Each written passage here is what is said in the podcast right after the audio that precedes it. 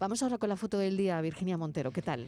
Hola, buenas tardes. La imagen de hoy es de Aníbal González. Nacido en Sevilla, estudió en la vieja escuela. Se formó en imagen y sonido y su trabajo diario era en blanco y negro y lo revelaba él mismo. Fotógrafo profesional desde el 96, ha trabajado, colaborado con distintos periódicos y revistas como periodista durante casi 20 años. Ahora se decanta más por la fotografía de moda, la gastronomía, los reportajes publicitarios y las entrevistas. Le apasiona la fotografía de arquitectura e interiorismo. Nunca le dice que no a un reportaje social como bodas o eventos, ya que son los que le sacan de su rutina.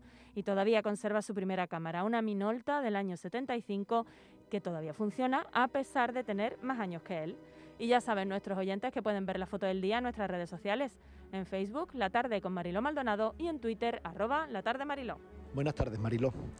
La fotografía que traigo hoy es de nuestro compañero Ricardo Rubio de Europa Press. La he visto publicada en la portada del diario de Córdoba. Es una marea inmensurable de gente del campo, con sus tractores, sus pancartas, protestando en el Paseo de la Castellana de Madrid.